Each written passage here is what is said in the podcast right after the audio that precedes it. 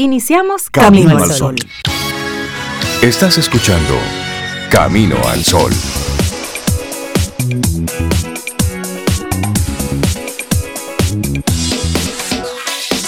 Buenos días, Cintia Ortiz, Sobeida Ramírez y a todos nuestros amigos y amigas Camino al Sol oyentes. Buenos días, ¿cómo están? Hola Rey, buenos días, yo estoy súper bien. Hola Cintia, ¿cómo estás? Muy bien. Buenos días para ti también, para buenos Laura. Buenos días para ti, gracias. Para todo el mundo, buenos días. ¿Cómo están? ¿Cómo se sienten? Yo estoy bien. Ah, sí, sí, sí, listo. Ya. Listo, listo yo también. para? Preparado para, para, arrancar con este día de para buena lo que forma. Sea. Sí, sí, sí, sí, Café en mano, desayuno en barriga, Eso es estamos listos. Ya, vamos arriba. Desayuno Y ya buena actitud. resuelto. Y ahí está. Sí, sí, porque hay que ir pasando lista. Y hay que ir dejando cosas resueltas. Si usted sale de su casa sin comer, sin desayunarse, eh, usted ya está Es poniendo un tema, porque luego le va a dar hambre. salgo, y después, sí. ay, me va a dar hambre ahorita. ¿Y qué yo voy a comer entonces? No, y es candidato a un mareo, a un malestar en algún momento. Mírenme. sí. Tú no, Yo, Sobeida yo salgo sin desayunar de casa la No, mayoría de las veces. No, Sobe, eso no, No, está bien. no puedo. De su casa hay que salir listo. Porque usted no sabe Usted cuándo no va a haber sabe. otra vez a ese maravilloso evento que se llama evento que se llama Comida. comida. Sí, y tiene si- que salir con la suya segura de casa. Sí. Si Dios se la pone Luego ahí, una úsela. meriendita a las 10, está Eh, chévere. pero sí. Se puede. Sí, sí, sí, usted que va para la calle, no, no, no, ah, para atrás. Ok, lo voy a revisar eso. Sí, lo voy sí, a sí, sí, porque ya, usted- ya yo estoy listo, ya yo Ya, aguanto hasta las sí, 12. sí. Digo, yo me paré por ahí con. Sí, pero. les traje. Sí, cositas, no, yo, yo sé. Ah, que- muy bien. Y te lo agradezco. Es eso una es muy buena práctica. Eso es una actitud camino al sol. Ahí vi un gesto muy lindo. Ahora mismo llegando Ajá. acá, en, en una calle de mucho tránsito, se quedó un- una, una guagua. Una guagua. Se quedó, se apagó, botando humo negro Ah. por, por el muffler. ajá. No sé qué es eso, pero pero. entonces se hizo un- de inmediato un tapón, Un tapón. ligero ahí, la gente tocando bocina, señor, pero él no puede mover el carro y toca bocina. Vino un señor, se le paró al lado en otra guagua, algo le dijo, se estacionó y fue la única persona que se paró a ayudar a empujar el carro. A empujar. Todos los demás tocando bocina y otros estábamos, tú sabes, esperando el cambio de la luz. Pero no están viendo que estaba parado, que se le dañó el carro, le incluso hizo seña. Uno solo se, Solo paró, se paró Pero uno. uno. ya es bueno. Sí. Y ya eso. De que hay esperanza, de que hay gente buena todavía. Eso da esperanza. Y al mismo Sí. tiempo nos preguntamos, cuando ocurre algo, ¿eres tú de los que te estás quejando de lo que al otro le pasó? ¿O eres de los que ayuda? Sí, ¿En qué posición estás tú? Y así vamos asumiendo la vida en cada momento. Solamente esperando que el otro haga, que el otro resuelva. Pero si usted está en la calle, usted está propenso a que se le piche una goma, que a que sea, se le claro. dañe el vehículo, a tener un pequeño incidente. Cualquier cosa puede pasar desde que usted pone un pie fuera de su casa. Y a lo mejor no te puedes detener a ayudar, pero no desayudes. Esa Claro. bocina, esa insistencia crea un malestar que desayuda, que turbe incluso a la persona en el momento de tomar una decisión. ¿Qué hago? ¿Lo muevo, lo quito, lo pongo? Lo...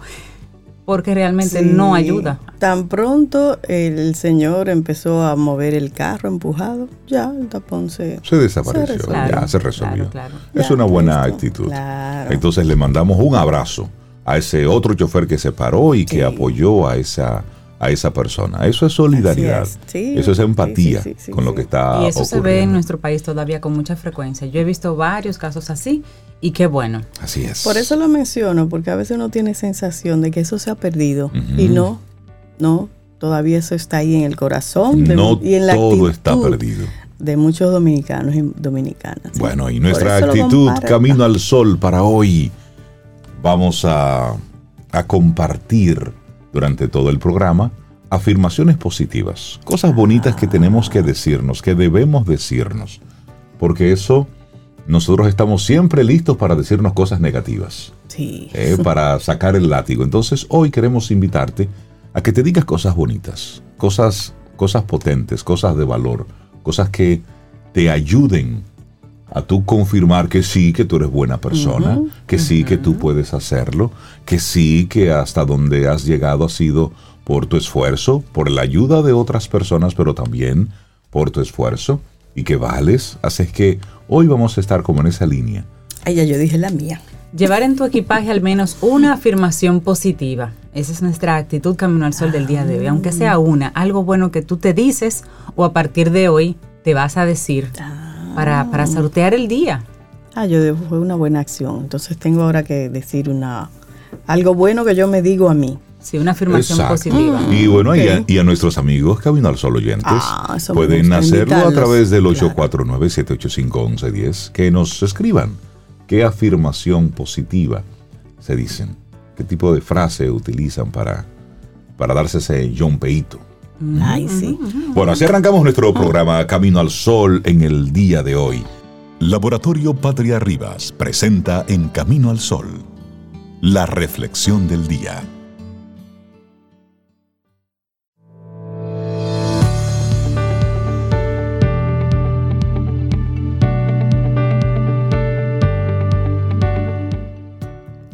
Seguimos con afirmaciones positivas. Louise Hay, la autora que estamos compartiendo en el día de hoy, dice, El pasado ha terminado, ya no tiene poder en el presente.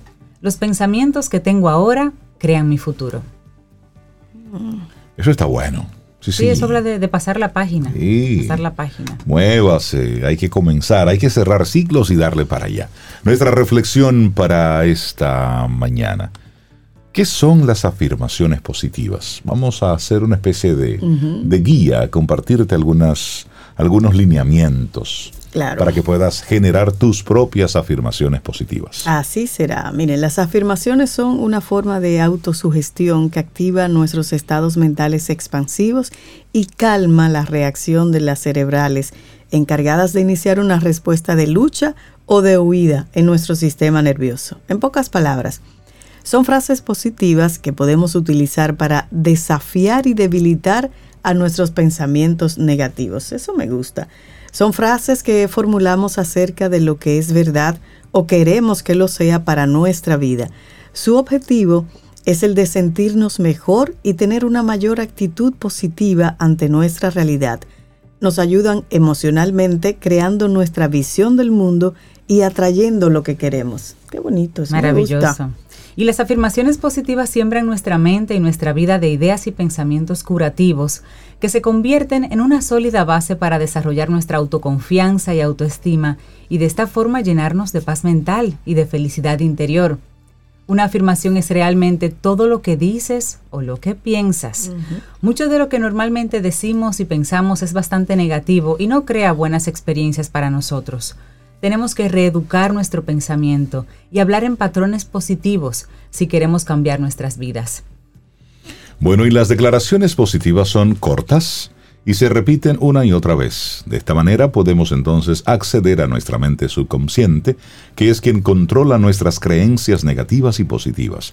A través de la constancia y la repetición podremos transformarlas a nuestro favor. Es decir, debemos tener afirmaciones positivas que nos repetiremos a diario y trabajadas de forma repetitiva, se van a instalar en nuestro cerebro, plantando las simientes de nuevas fortalezas internas. Pero, ¿cómo funcionan las afirmaciones positivas? ¿Cuáles son sus beneficios? Bueno, las afirmaciones positivas tienen la capacidad de crear esperanza, motivar y programar nuestra mente, focalizando nuestra mente en una idea concreta. La afirmación positiva tiene la capacidad de convertirse en una creencia. Da igual que sea realidad o no. Lo importante es que nos ayude a erradicar o debilitar otra creencia negativa que habitaba hasta entonces en nuestra cabeza. Nuestra mente no conoce la diferencia entre lo que es real o no, y esta característica podemos aprovecharla a nuestro favor. Si enviamos afirmaciones positivas al universo, nuestra mente lo percibirá inconscientemente y las tratará como suyas. Eso me gusta. Y el principal beneficio de trabajar con las afirmaciones positivas es que son bastante fáciles de usar. Se pueden interiorizar repitiéndolas durante tan solo 5 minutos al levantarse por las mañanas y al acostarse por las noches, aplicándolas a cualquier tema que deseemos mejorar y cambiar nuestra vida. Eso sí, las frases positivas deben recitarse diariamente. Son siempre afirmaciones positivas diarias. Es como un mantra. Como un mantra, así es, una programación. Exacto. Bueno, ya lo decías, pero vamos a recalcar el mejor momento para repetir las afirmaciones positivas. Hay dos momentos importantes en el día para recitar estas afirmaciones positivas. Uno es por la mañana, simplemente al levantarnos, comenzar nuestros quehaceres diarios de esta forma nos va a ayudar a iniciar nuestro día con un soplo de energía adicional. El otro momento importante es al final del día, justo antes de dormir dado que las afirmaciones provocan un bombardeo positivo en nuestra mente inconsciente durante el sueño. Entonces hay que ser inteligentes y usar esos dos momentos claves. Temprano en la mañana, cuando usted se va eh, se está cepillando ahí para levantarse de la vida, usted comienza eh, a darse sí, su se programa para tener un buen día, positivo. Su bombardeo positivo. Y cuando se está ya cepillando en la noche, ya hay que acostarse con los dientecitos limpiecitos. Entonces en ese momento también, usted se mira en el espejo, se mira a los ojos. Y se dice, y, se dice lo suyo. Bonitas. Eso. Se lo dice para usted. Sin peros. No, no, no, no. Y sin embargo. exacto. No, no, no, no. Pero ¿cómo podemos crear afirmaciones positivas con mensajes subliminales? Mm. Oigan esto. En primer lugar, conviene que sepamos que los mensajes subliminales son aquellos que recibimos, pero que no somos conscientes de haberlos recibido. Eso es importante, ¿eh? debido a que son ejecutados de forma muy rápida, si son visuales o ligeramente por debajo del nivel auditivo, si son sonoras. De esta forma, llegan al cerebro alojándose en el subconsciente, pero ojo, no somos capaces de percibirlo.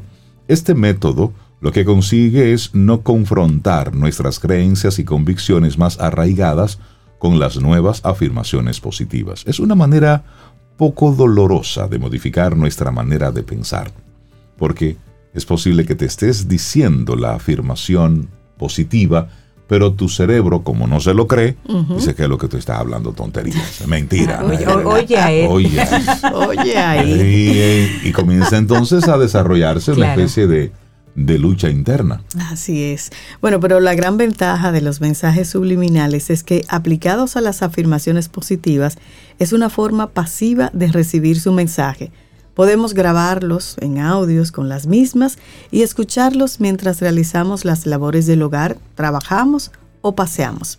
El mensaje subliminal hace su trabajo de forma no intrusiva y las declaraciones positivas se van integrando en nuestro ADN mental. Interesante, pero ¿cómo, cómo debemos crear nuestras afirmaciones positivas diarias, Cintia?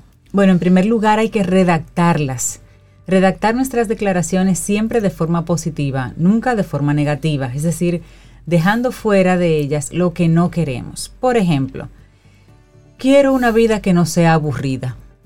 Mm. Eso hay que cambiarlo, porque ahí está comenzando, ahí está la palabra aburrida, que tenemos que sacarla de No aburrida, o sea, Entonces, no, el cerebro no entiende el no. Entonces, podemos decir en ese sentido, estoy en el camino de conseguir la vida que me apasiona. Yo hasta le quitaría de que estoy en el camino. Ya, yo estoy. Eso. Tengo una vida que me apasiona. Estoy en el proceso de una vida que me apasiona. Sí, está bien. Bueno, en la primera frase llevamos nuestra atención a lo que no queremos y en esta segunda frase la atención se centra en lo que sí queremos. En segundo lugar, la afirmación debe ser clara y corta. Su mensaje debe recibirse con total claridad por nuestra mente consciente y subconsciente también debe ser redactada en presente, no en el futuro, para que tú sientas que estás ya ahí. Si pensamos y actuamos como si ya hubiese ocurrido, nuestra mente se lo creerá. Si la redactamos en tiempo verbal futuro, se va a relajar y no la va a percibir como real. Eso es, eso es más para adelante que va a pasar, pero ahora mismo no es la realidad y no es así. Puedes incluir el verbo en gerundio para darle acción afirmativa. Por ejemplo, estoy viviendo un gran momento en mi vida. Estoy amando y siendo amada. Estoy siendo benevolente, estoy siendo resiliente. O sea, en un el gerundio el ando yendo, ¿se acuerdan de eso de gramática? claro. Implica acción. Las afirmaciones positivas diarias deben ser firmes, seguras de sí mismas. No debe tener cabida la duda en las mismas. Así que eso de voy a tratar de ser feliz, intentar hacer, no, y entonces ahí recordamos a ese gran sabio el más grande de todos los, todos los Yoda. Ah, me encanta. En Star Wars. que dijo, hazlo o no lo hagas, pero no lo intentes. A eso de estar tratando de, no, olvídese de eso. Usted o lo hace o no lo hace. Listo. Exacto. frío o caliente. Esa es la vida. Pero vamos a crear afirmaciones positivas tipo yo soy. Esto ayuda mucho. Usemos nuestras propias expresiones y palabras a la hora de redactarlas. Escríbelas en primera persona utilizando la palabra yo o yo soy. Si las leemos en voz alta y somos capaces de estremecernos, de emocionarnos, vamos por el buen camino. Si no es así, las debemos volver a redactar hasta que se marinen bien con nuestra esencia. Deben ser creíbles, es decir, que casen con nuestras creencias, deben ser aceptadas por nuestra mente.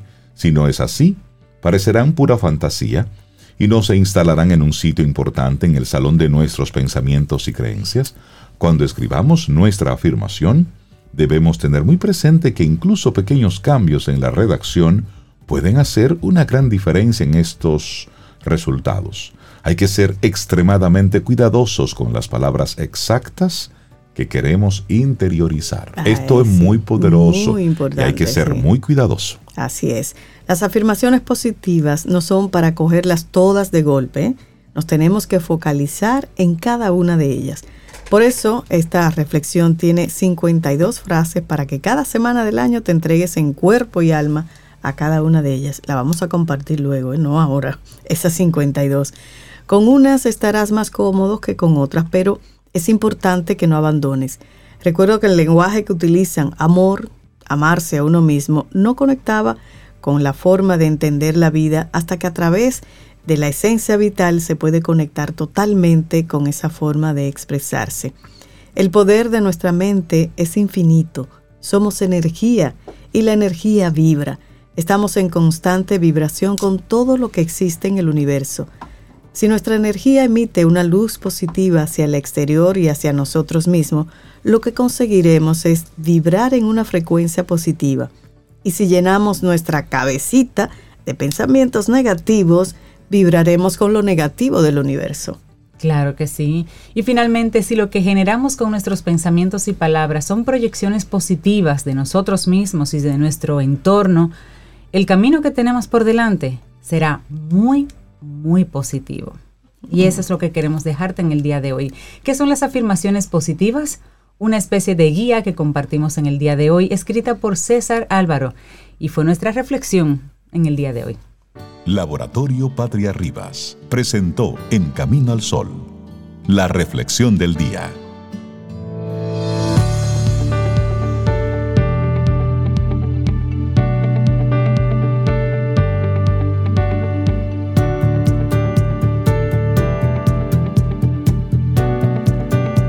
Esta siguiente frase, esta siguiente frase es una afirmación positiva de una camino al sol oyente y la vamos a usar como la frase.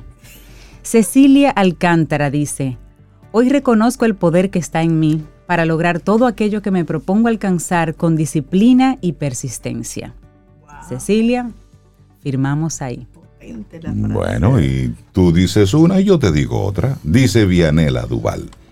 Su, su afirmación positiva, vamos arriba. Vamos arriba. claro. Esa es muy buena. Esa está buena. Y le damos los buenos días y la bienvenida a Giovanni Montero, psicólogo deportivo de ES Perfiles. Giova, buenos días y bienvenido a Camino al Sol. ¿Cómo estás? Buenos días, chicos. Todo bien, todo bien, gracias a Dios. Qué bueno. Qué bueno. Hoy vamos a compartir contigo las 4 D en el desempeño deportivo. Así es. Las Pero no cuatro D nota. La D no es la nota, ¿verdad? en este caso no. D a la 4. En este caso no. Archiquemado. Eh, sí, pero tiene, tiene que ver mucho con, eh, con el proceso de desarrollo de las personas, no solamente en el ámbito deportivo, sino en el ámbito personal, personal. profesional. Y, y se aplica mucho como un método que permite enfocar a las personas y que las mismas personas se enfoquen a una determinada meta. Pero también en el caso del supervisor, el jefe, el entrenador, es una manera de, evaluar el proceso de desarrollo del atleta en este caso, o de su colaborador. Okay. Entonces, eh, el método de las 4B eh, tiene asimismo, cuatro dimensiones. Y esas dimensiones entonces están divididas cada una de ellas, de ellas en dos componentes. Primero tenemos la, la dimensión del deseo. Eh, cuando un atleta se enfoca en tener un rendimiento o un desarrollo en una determinada eh, actividad deportiva, entonces ese deseo permite que ese atleta se empape de todo lo que tiene que ver con, con el deporte, con la disciplina y todo lo que está relacionado. Es el deseo de, de ser el mejor, en este caso, de desarrollarse. Entonces, para, para esta dimensión del deseo, utiliza dos componentes. El primer componente es, eh, es el conocimiento, es conocer sus debilidades, conocer sus fortalezas, eh, conocer eh, la respuesta a los problemas que presenta durante los entrenamientos o durante un partido, un- un- un- una competición. Y luego tenemos el segundo componente que es mejora. Mejorar aquellos elementos que yo hago bien, pero lo puedo hacer mejor. Ok. Es, es la mejora continua que se aplica en, en ese componente. Entonces, cuando tenemos un atleta eh, así, es un atleta que está, eh, que realmente eh, emite un deseo de poder desarrollar al máximo nivel su actividad de, de desempeño. Ok. Ok, eso luego nos pasamos a, a la segunda dimensión que es dedicación. La dedicación es el deseo puesto, puesto en acción. Entonces, esa dedicación de, sin importar si tengo, si quiero no entrenar, si tengo dificultades, yo estoy dedicado y puesto para desarrollar estas características. Entonces, la dedicación implica que no importa el tiempo, el esfuerzo que tú haces a la actividad, es desarrollarla y establecer uno, los objetivos de rendimiento en, en este caso. Entonces, los dos componentes que están relacionados a esa dimensión de, de dedicación son el compromiso, Fíjense que es un compromiso conmigo, es un compromiso con el equipo, es un compromiso con la oficina, es un compromiso con la organización. Y el otro está, nunca es suficiente como componente. En esta parte, y quiero, quiero acotar, en, en una entrega anterior estábamos hablando del perfeccionismo. Sí. Este, esta parte de nunca es suficiente es el perfeccionista funcional. Es decir, nunca está satisfecho con lo que hace, aunque lo hace bien, pero de manera funcional. Siempre busca, siempre eh, da el, el, el 102% para mejorar lo que hace bien. Entonces no se duerme, ya, ok, yo hice esto, yo logré tener este rendimiento, yo logré tener un título aquí, ya. Tranquilo, ya me puedo sentar, ya yo puedo vivir de esto. En, en esta parte, en esta dimensión, no sucede eso. Mira, Jova, y eso es lo que debe hacer que un atleta eh, bien establecido, como los que conocemos, bien rankeados, se mantenga a través del tiempo, porque de repente sus pares en ese momento son inferiores a él, entre comillas. Exacto. Pero llega una nueva generación que llega superior. Y si Que esa son más persona, fuertes. más fuertes, más, Más- jóvenes, más ágiles. nuevas habilidades desarrolladas, tal Así vez el es. peso o la estatura le ayuda de alguna forma. Y esa dedicación, ese trabajo continuo y el no darse por vencido nunca es lo que le permite estar siempre en- en bien rankeado en lo que hay y en lo que llega nuevo. Así es. Sobre todo Así en el es. ámbito deportivo, que Claro. siempre uno más joven es más rápido, es más veloz, es más Sí, fuerte, o lo sí, que sí, sea. Sí, Eh, realmente el, el desempeño deportivo y las habilidades de, de un atleta hoy en día son superiores a, a 10 años.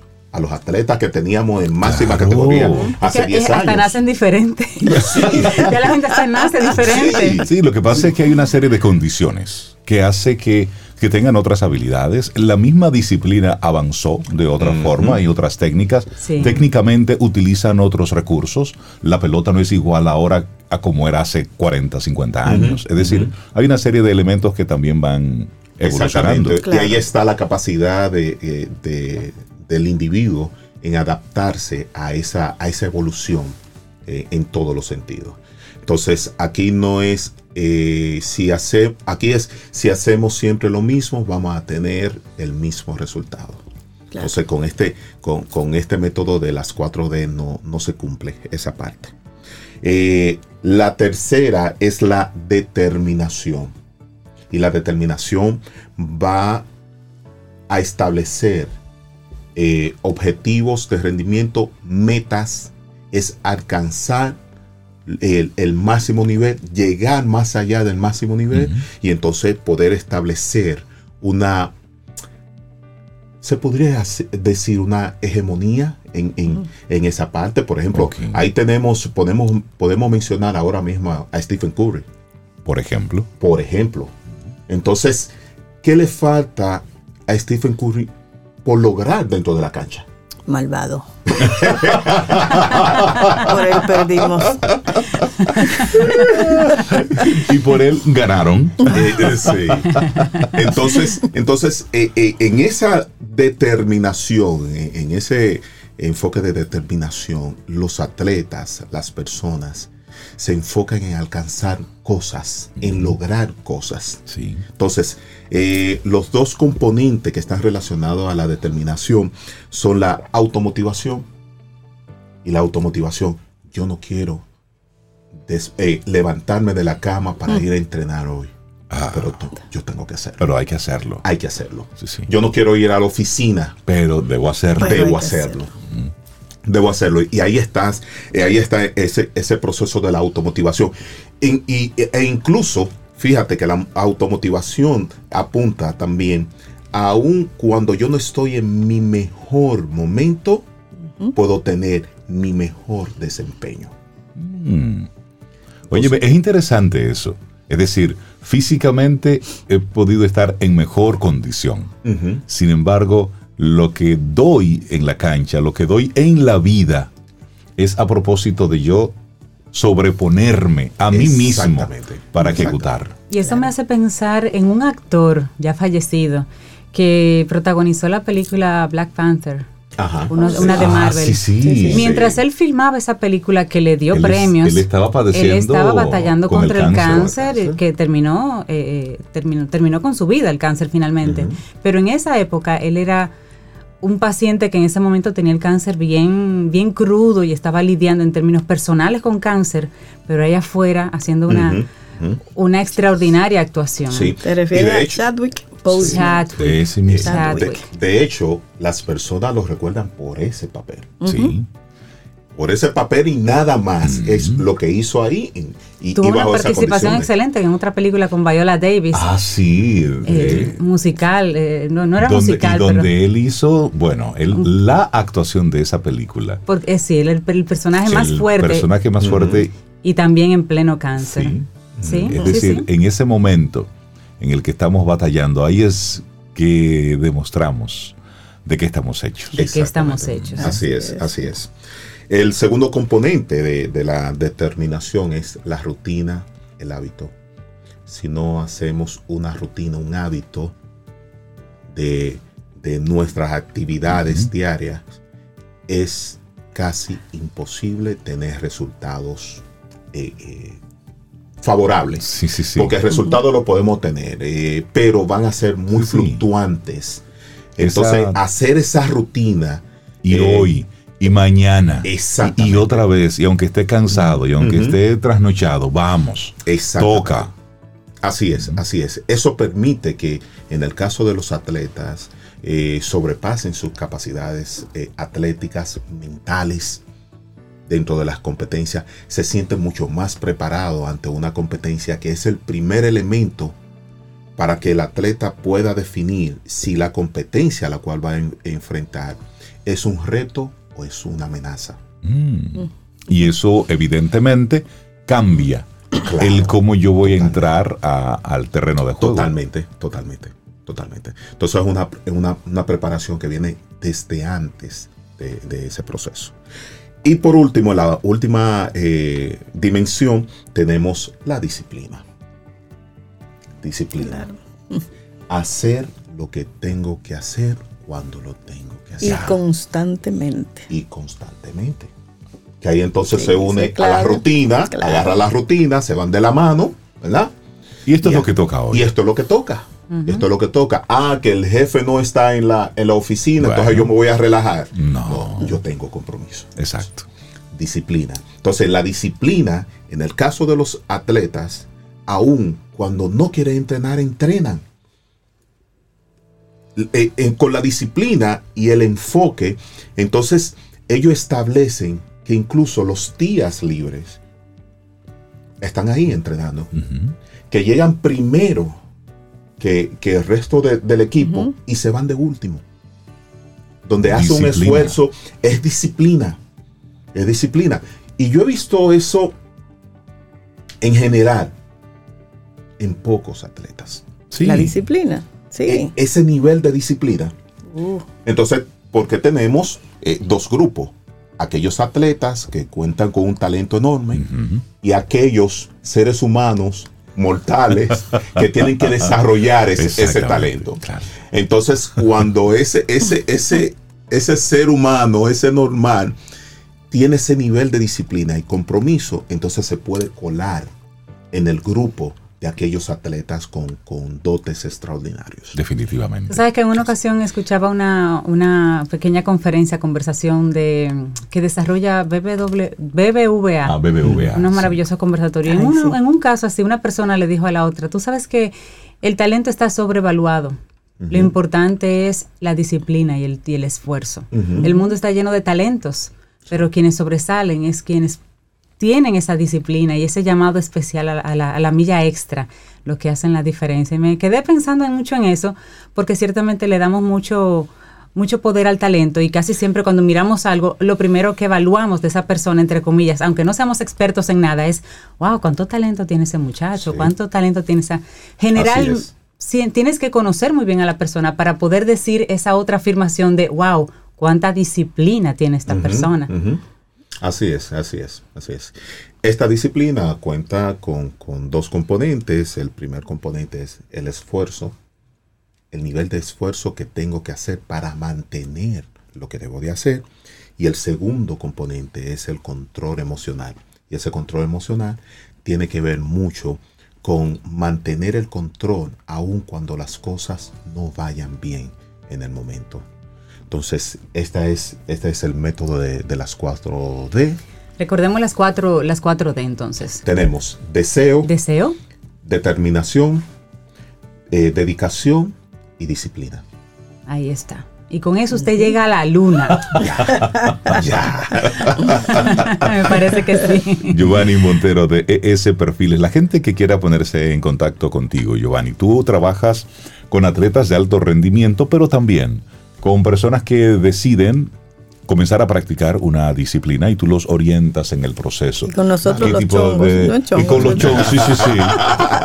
Entonces nos, nos ayudas en ese proceso. ¿Cómo la gente se pone en contacto con, contigo? Se pueden poner en contacto a través del 809-750-0716 y a través del Instagram arroba esperfiles. Buenísimo.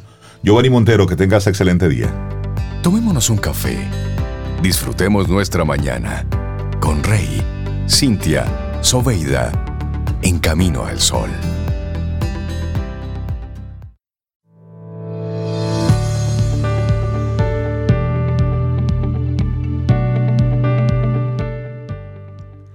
Cada día me ofrece una nueva oportunidad. El ayer ya ha concluido. Hoy es el primer día de mi futuro. Otra frase maravillosa, afirmación positiva de Louis Hay. Y es un momento oportuno para darle los buenos días y la bienvenida a nuestra querida amiga Caril Taveras, experta en estrategia comercial, ella es conferencista, es docente y es la cabeza de Ideox. Caril, buenos días y bienvenida de nuevo a Camino al Sol. ¿Cómo estás? Buen día, mis amigos. Súper bien. Y hoy vengo bajando con un tema picante, Rey. Ay, ay, ay, ay. Cuéntanos. ¿Y por qué picante, Caril? Yo, bueno, miren, mientras yo preparaba el tema, yo decía, Cari, es verdad que tú vas a hablar de eso. Pero nada, aquí vamos. Vamos arriba. Vamos arriba.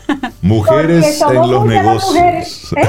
Sí. Voy a decir el título. Mujeres en los negocios gestionando equipos desde la asertividad empática. ¿Y por qué te daba miedo eso así? Ay, no, no me da miedo. Lo que sucede ah. es eso, Beida, es que ese es un tema. Ese, el tema que le puse fue como para poder entrar un poquito más suave, pero vamos a desarrollar, vamos a elaborar. quiero comenzar con, con una pregunta, digamos, pragmática, ¿verdad? Y es que si las mujeres somos nuestras peores enemigas en ambientes ejecutivos y en espacios. Y eso es, eso es así, eso es real, yo tengo mis dudas. Bueno, pues yo, yo, te voy a contar. todo hay, ambientes, y hay ambientes. Desde mi experiencia y los estudios que avalan todo este tema, eh, Sobeida, porque ciertamente existe un sesgo eh, en, en, el asunto. Y bueno, eh, hemos querido, nosotras, hemos querido trasladar un poco esa responsabilidad a una lucha, digamos, de sexo. Vamos a dejar ese tema aparte porque no es el enfoque. Sí que nosotras tenemos que abrir los ojos y saber que la tarea todavía está por hacerse.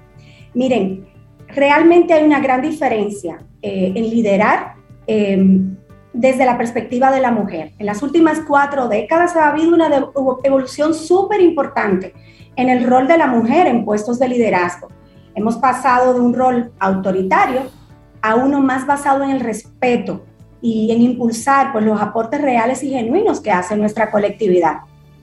De hecho, esto es tan real que en el 1973, hace 48 o 49 años, eh, un grupo de estudiosos sociólogos que tienen nombres como Steins, Hayaretne y Travis, son sus apellidos, hablan por primera vez de lo que se conoce desde entonces como el síndrome de la abeja reina. Y eso habla de nosotras, las mujeres en puestos de liderazgo. Como ven, no es un fenómeno nuevo y habla de cuando nosotras llegamos a los altos mandos, entonces nos sentimos mucho más cómodas liderando o trabajando en par con hombres más que con mujeres. Llegamos a puestos de alta dirección y luego no facilitamos el crecimiento de las que vienen detrás. Entonces eso no lo digo yo, lo dicen estos estudiosos a los que le pusieron nombre al asunto, el síndrome de la abeja reina. Hay mucha información al respecto. Pero tenemos que considerar otros temas que son adyacentes, son complementarios al tema central.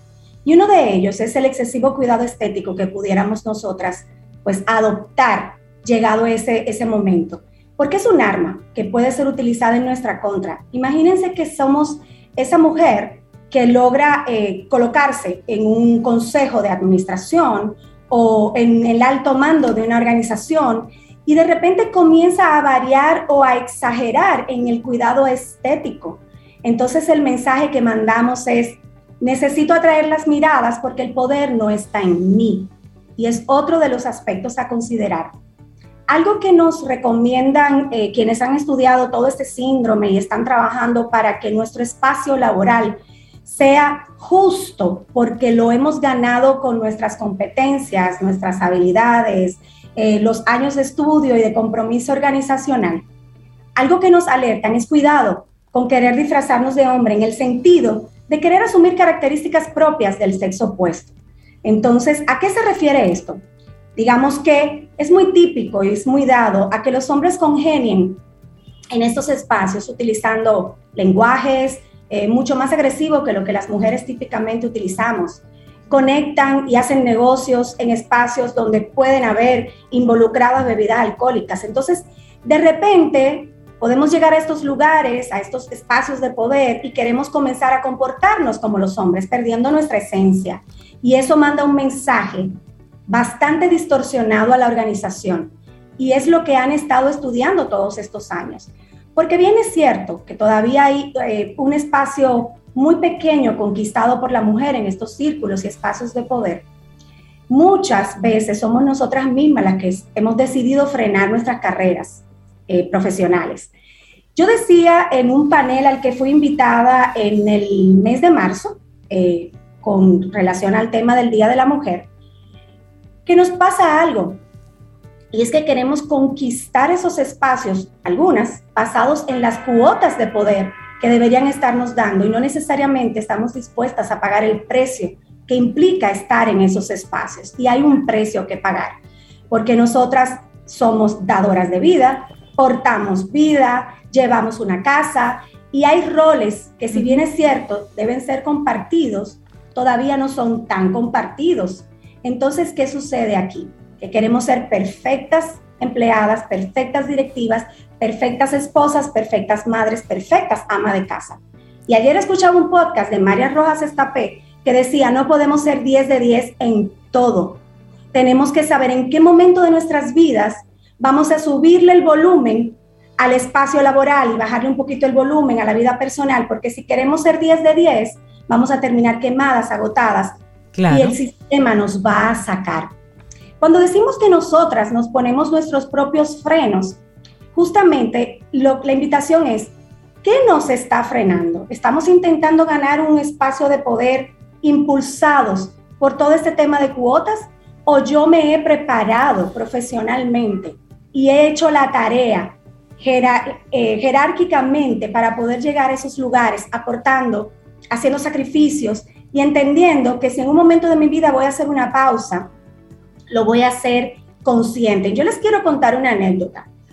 Cuando yo estaba esperando a mi segundo bebé, eh, hace ya 13 años, eh, yo estaba en una posición de liderazgo de una empresa multinacional de mujeres, para mujeres, y con un discurso precioso. The Company for Women era esa empresa. Y en ese momento, uno de mis mayores temores era por todo lo que estábamos viviendo organizacionalmente, por la responsabilidad que yo tenía en mis manos, por las oportunidades de avance de carrera que ya se observaban para mí, ¿cómo voy a pasar cuatro meses fuera de mi, de mi ambiente laboral? ¿Qué va a pasar en ese tiempo? Y, y, con los años y con la madurez, obviamente hice grandes sacrificios, me fui con la computadora a mi casa, con una cesárea, a los pocos días yo estaba conectada trabajando y de eso no me, no me llena de orgullo para nada, al contrario, me ha llamado por los últimos 13 años a la reflexión. Y es justamente porque el temor que tenemos de perder esos espacios, nos ha, espacios, eso nos hace comportarnos de una manera errática. Estaba bien que yo me diera mi espacio, pero en un ambiente de mujeres había un nivel de competencia bastante alto y ahí yo viví las consecuencias de haber sido parte de un entorno donde el síndrome de la abeja reina se daba. Y eso es, digamos, lo que nosotros queremos hacer con este espacio de reflexión del día de hoy. Hay que cambiar el chip y hay que entender que la, la batalla no es contra el hombre, la batalla es contra un sistema que nosotras mismas hemos alimentado y nosotras mismas hemos creado. En, en España estuve leyendo un estudio de Hayes que decía que solo el 33% de, de mujeres han conquistado espacios en los comités de dirección. Y se hablaba del nivel de dureza con la que esas mujeres se o sea, es, es, lo que les cuesta llegar ahí, luego lo quieren defender con uñas y dientes y nos volvemos sumamente agresivas y perdemos nuestra esencia.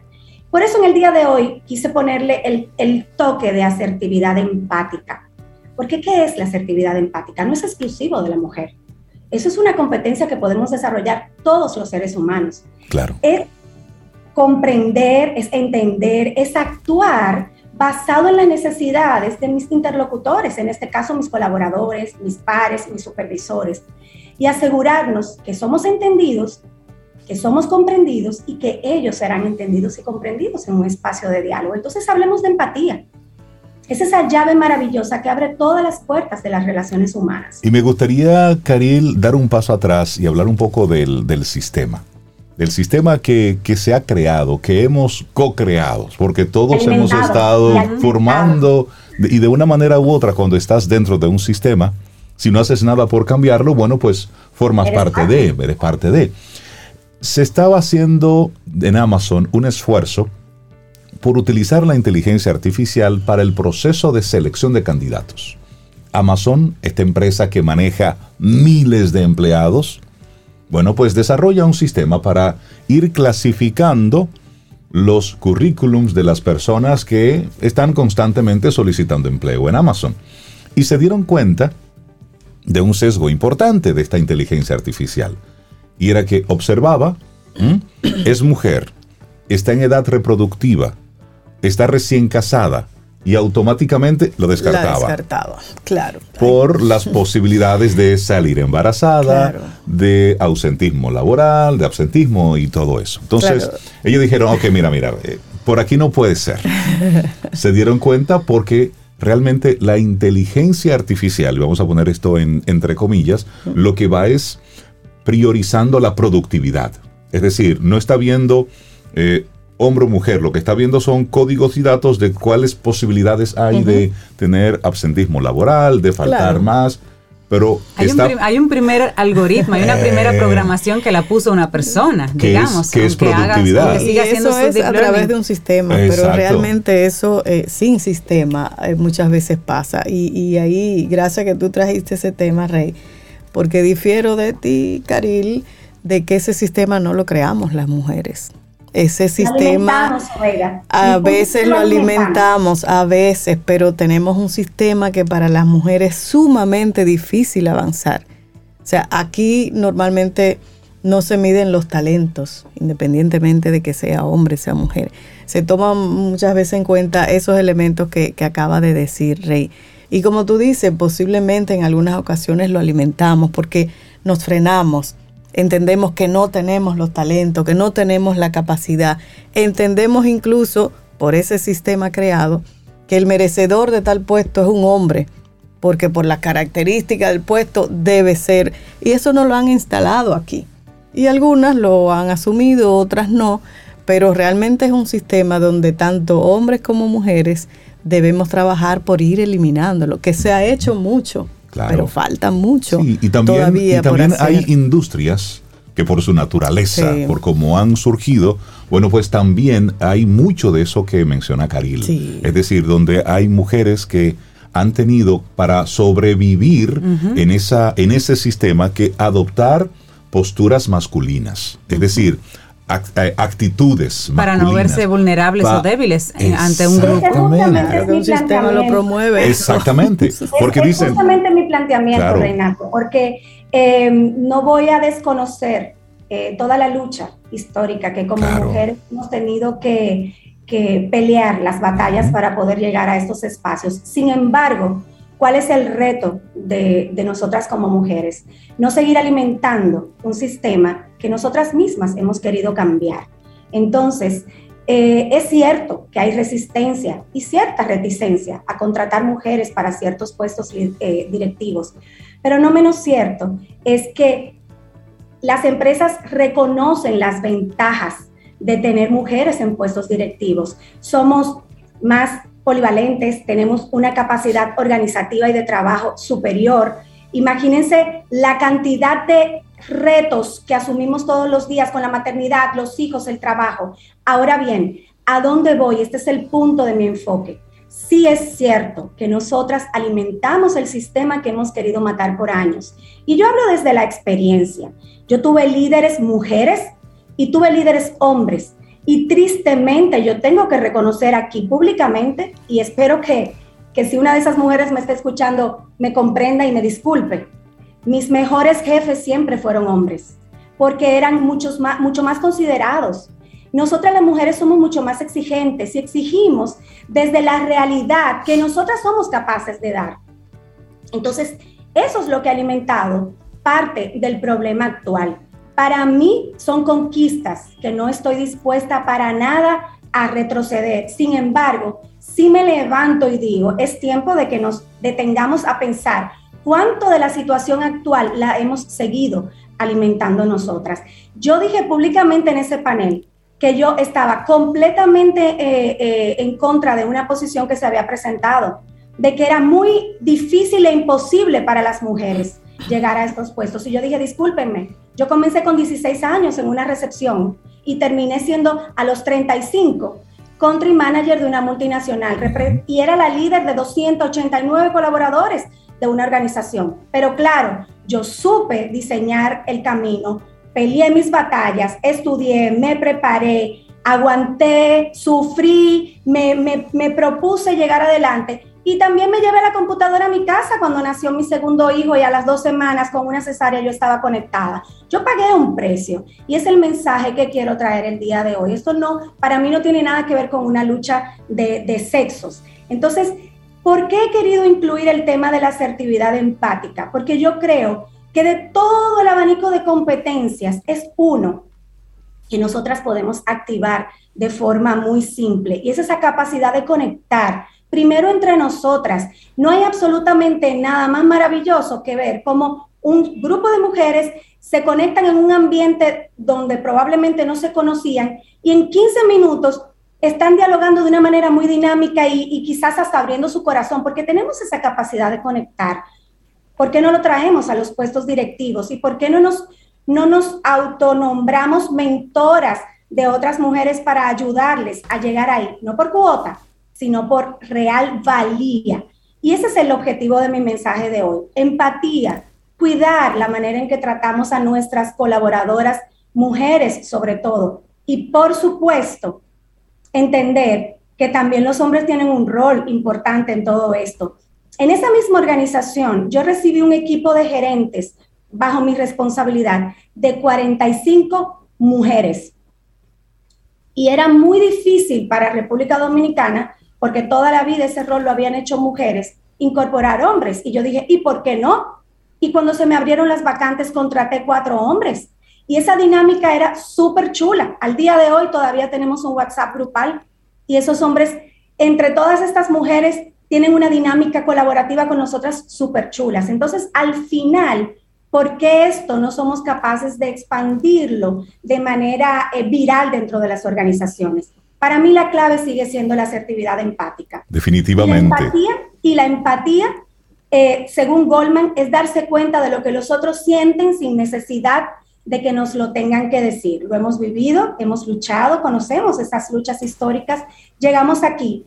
Convirtámonos, convirtámonos en promotoras de la, de la expansión de ese rol en esas mujeres que vienen subiendo. Escucha sin pantallas mentales a tus colaboradoras escúchales sus necesidades eh, emocionales. A mí me hubiera encantado que esa directiva, jefa mía en ese momento, me hubiera dicho, no es necesario que te lleves la computadora a tu casa, no tengas miedo. Tú has hecho un buen trabajo por cinco años. Eso es suficiente para nosotros poder esperar por ti. Cuida a tu bebé. Hoy yo me resiento por haber hecho eso. Pregunta con respeto, genuino respeto de entender qué hay del otro lado de la, de la, mesa de, de conversación. Expresa tus sentimientos propios. No tengas miedo de que la gente sepa que tú también tienes temor como mujer de estar en este puesto y, estar en esta batalla, en esta guerra constante de si, si me lo va a quitar un hombre o, o si va a surgir alguien de mi mismo sexo que va a llegar a mi posición.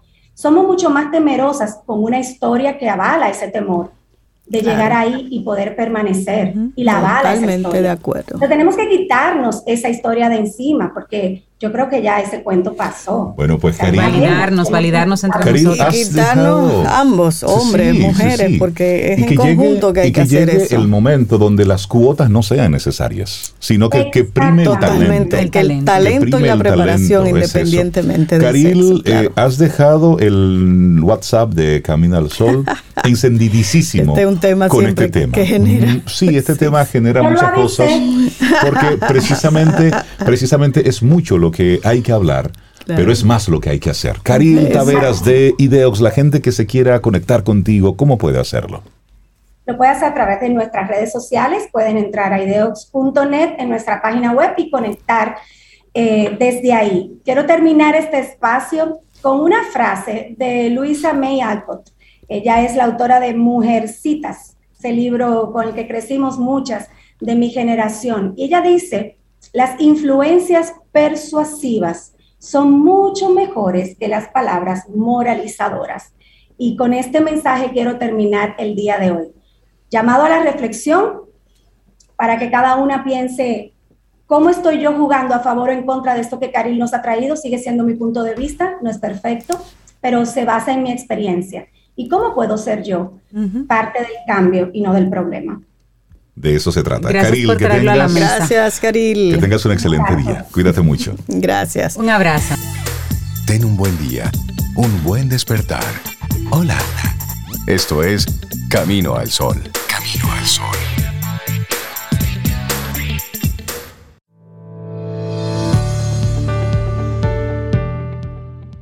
¿Usted está a favor? ¿Usted está en contra? No importa. Dice Louis Hay, me siento segura cuando expreso mis sentimientos. Puedo estar serena en cualquier situación. Ni bien ni mal, es lo que usted siente. Listo, y ahí usted le da. Y es suyo. Bueno, pues Caril dejó esto muy activo. ¿eh? Encendido. Dejó esto muy activo en todo el sentido de la palabra, pero para eso vamos nosotros a hablar de Pequeños Cineastas RD. Vamos a darle los buenos días y la bienvenida a Belisa Lucero, quien es la creadora de esta escuela de cine y creación de contenidos audiovisuales para niños. Belisa, buenos días, ¿cómo estás? Un saludo de película para todos ustedes. Gracias, Belisa. Gracias, Belisa. Me gusta esto.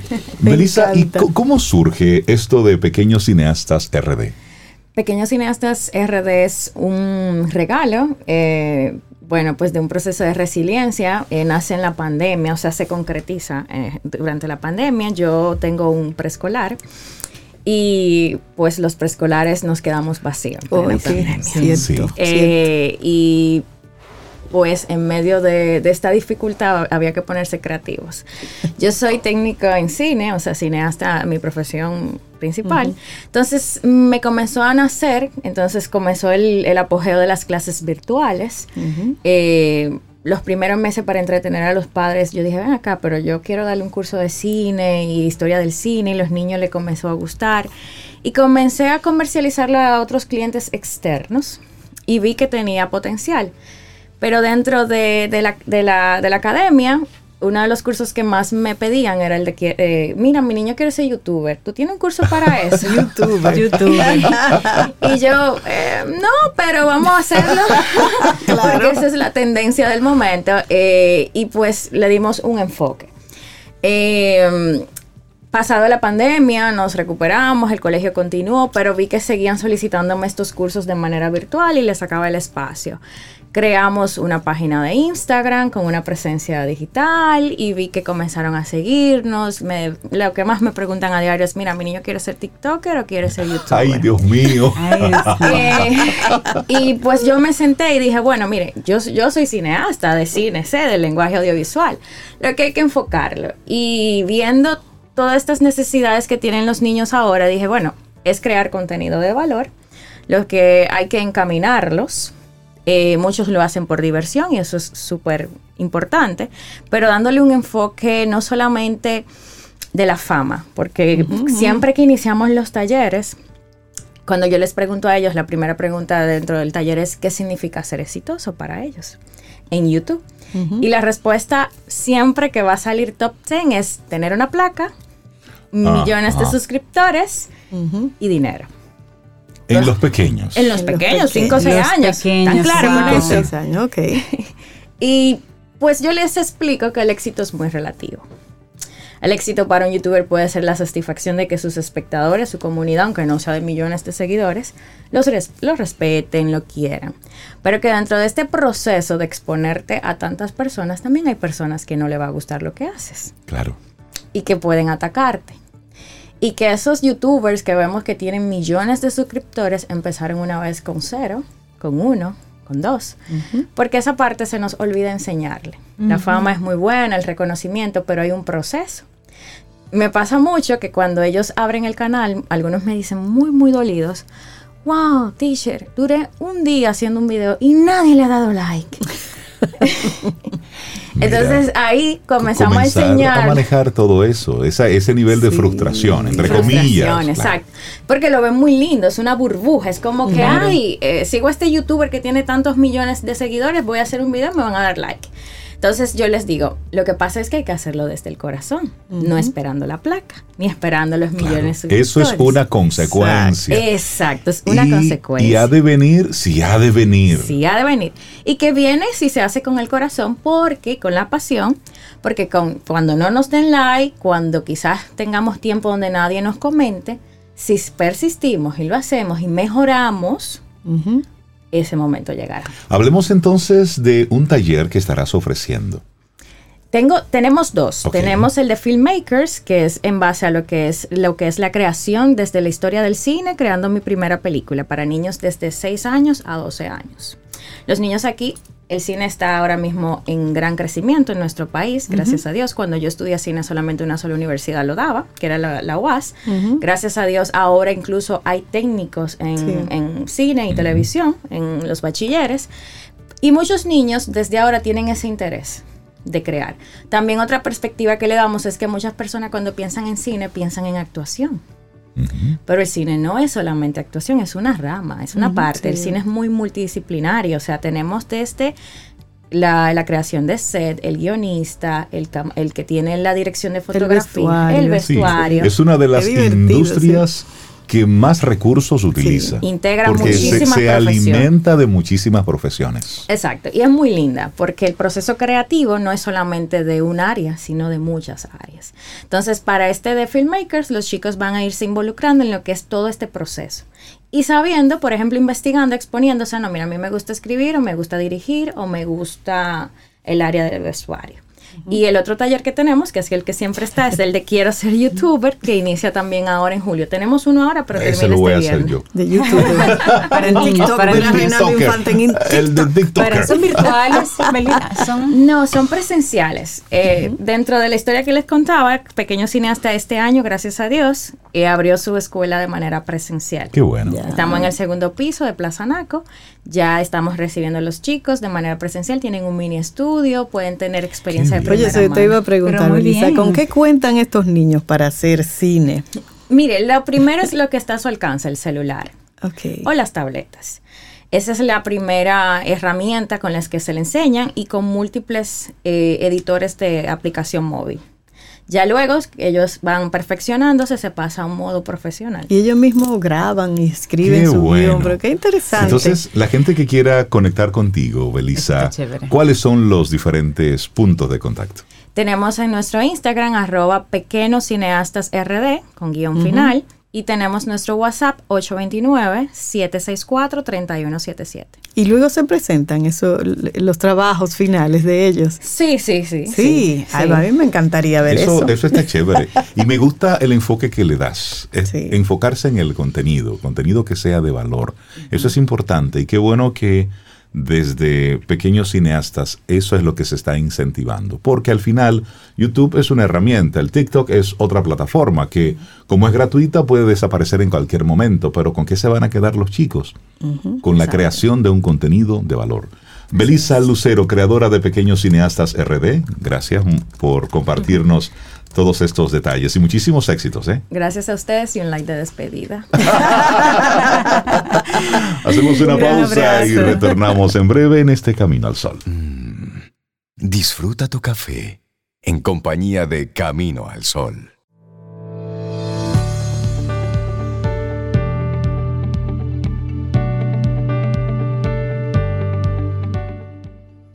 No importa mi edad, siempre puedo aprender y lo hago con decisión.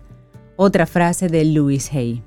Y darle los buenos días, la bienvenida al doctor Ignacio Bengoa, nefrólogo, coordinador de trasplante del INCORD. Doctor, buenos días y bienvenido a Camino al Sol. Eh, buenos días, eh, gracias por la invitación a darme la oportunidad de hablar de un tema tan importante que es el trasplante de órganos que salva tanta vida a los pacientes con enfermedad orgánica terminal. Gracias ah, por invitarme. Y a propósito de esto, vamos a conocer, doctor, los beneficios de la resolución 533-01, que fue promulgada en octubre del año pasado, sobre la cobertura integral del trasplante renal. Hablemos de esto. Sí, mire, para que ustedes entiendan la problemática, en nuestro país, los pacientes cuando llegan a un estado de insuficiencia renal crónica terminal, que es cuando el riñón pierde todas sus funciones, lamentablemente el paciente va a fallecer. No fallece si utiliza una de las técnicas que hacen la función del riñón. Existen tres técnicas. Una se llama hemodiálisis, otra se llama diálisis peritoneal y otro trasplante. De las tres técnicas, la mejor es el trasplante, el trasplante renal, porque el que se trasplanta va a vivir más y con mejor calidad de vida. Esta resolución, que como usted muy bien dice, la 533-01, fue promulgada en octubre del 2021, ¿no?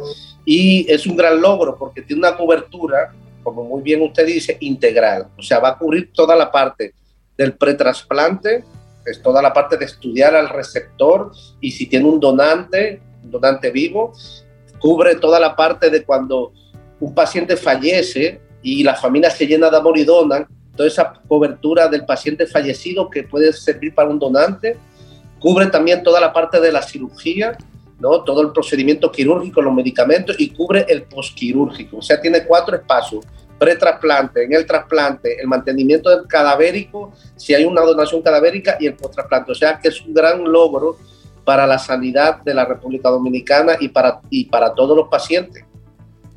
¿Cómo la, ¿Cómo la persona puede acceder a esto, doctor? ¿A través del seguro médico, llegando directamente al INCOR? ¿Cómo, ¿Cómo un paciente puede recibir los beneficios de esto? Mira, es muy importante.